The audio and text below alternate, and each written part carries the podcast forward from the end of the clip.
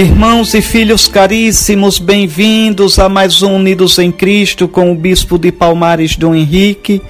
Nós estávamos meditando nos Atos dos Apóstolos. Estamos já no capítulo 17 e vamos agora começar o versículo 30. É o discurso de São Paulo em Atenas, no Areópago Paulo está falando para os atenienses. Lembre, vamos recordar.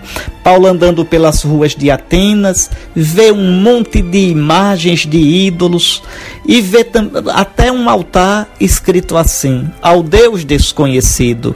E então Paulo diz: Atenienses, a esse Deus que vós adorais sem conhecer, eu venho anunciar. E ele diz, versículo 29, Atos 17, 29 Diz assim: Não podemos pensar que a divindade seja semelhante ao ouro, à prata ou à pedra, a uma escultura da arte e engenho humanos. E aí foi que eu fiz uma pausa e expliquei o sentido cristão da veneração das imagens, das sagradas imagens, não imagens de ídolos, mas imagem de Cristo e dos seus santos. Expliquei para vocês. E agora vamos continuar com o discurso de São Paulo. Então, agora o versículo 30. Por isso, não levando em conta os tempos da ignorância. É o, quais são os tempos da ignorância? Para os pagãos. Para os pagãos, os tempos nos quais eles não tinham recebido ainda o anúncio do Evangelho. Até que se receba o anúncio do Evangelho que se crê em Jesus, fica-se na ignorância, na ignorância do verdadeiro Deus, na ignorância da luz de Cristo. Então, por isso, não levando em conta os tempos da ignorância, Deus agora notifica aos homens, ou seja, pela pregação do Evangelho, Deus anuncia que todos e em toda parte se arrependam, porque ele fixou um dia no qual julgará o mundo com justiça, por meio do homem a quem designou, dando-lhe crédito diante de todos, ao ressuscitá-lo dentre os mortos. Vejam, Paulo diz aos atenienses: os atenienses são pagãos. Os atenienses nunca tinham ouvido falar em Jesus, nem tinham ouvido falar em Moisés, nem, nem na lei na, de Deus, nem nada. Os atenienses são cruz. São Paulo diz: olhem, o Deus que fez o céu e a terra, o Deus que dá as estações, o Deus que não, é, não pode, não habita numa imagem, esse Deus agora vos anuncia uma novidade através de um homem que ele escolheu e que ressuscitou dos mortos.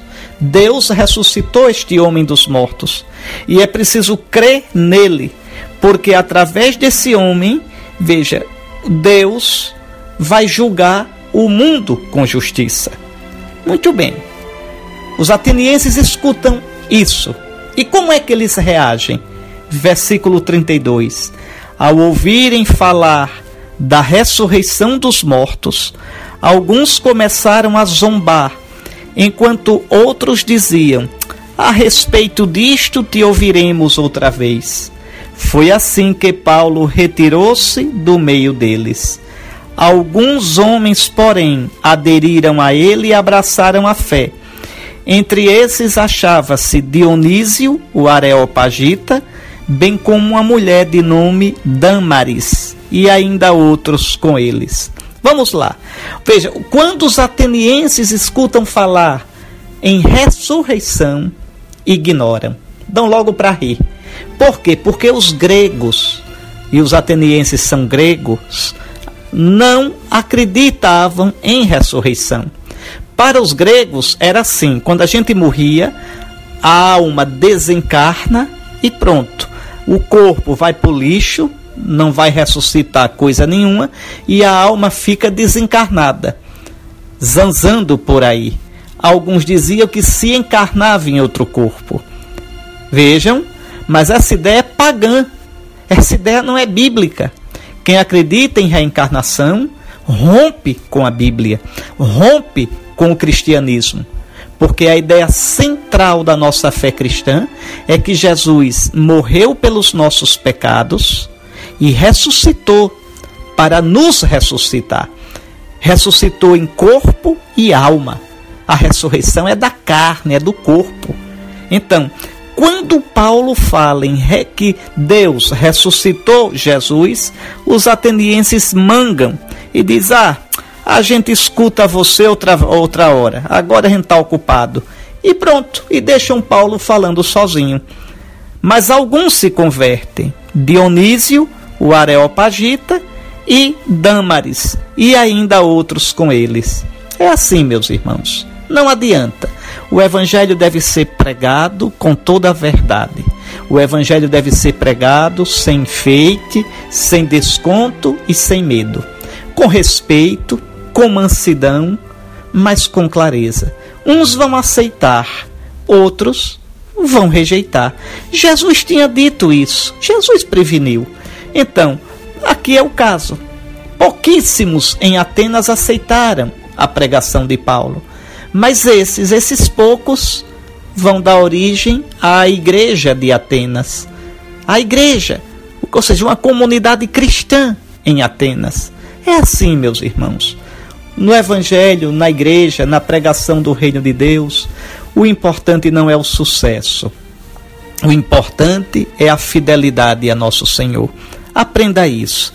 Procure viver de verdade o Evangelho de Cristo, como nosso Senhor ensinou, como a Igreja de Cristo, nossa mãe católica, prega. Isso sim. Se muitos vão gostar ou não, se muitos vão achar bom ou não, se muitos vão aplaudir ou não, isso não tem importância. Não tem mesmo. Nosso Senhor nunca jogou para a galera. Nosso Senhor nunca se preocupou com aplauso. O importante é ser fiel você que é cristão, coloque isso na sua cabeça. O importante não é fazer sucesso. O importante é ser fiel a nosso Senhor.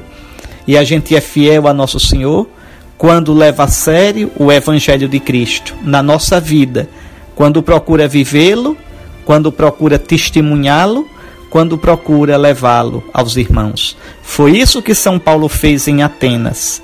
É isso que nós devemos fazer ainda hoje. É isso que a nossa Diocese de Palmares, no seu bispo, nos seus padres, nos seus diáconos, nos seus catequistas, nos seus grupos, movimentos pastorais, devem fazer. Viver o Evangelho. Ouvir, primeiro ouvir, aprender, escutar, escutar com o ouvido do coração o Evangelho, procurar vivê-lo, procurar testemunhá-lo com a vida e anunciá-lo com a palavra. Muito bem, para você a bênção do Deus Todo-Poderoso, Pai, Filho e Espírito Santo. Amém. Até a próxima, se Deus quiser.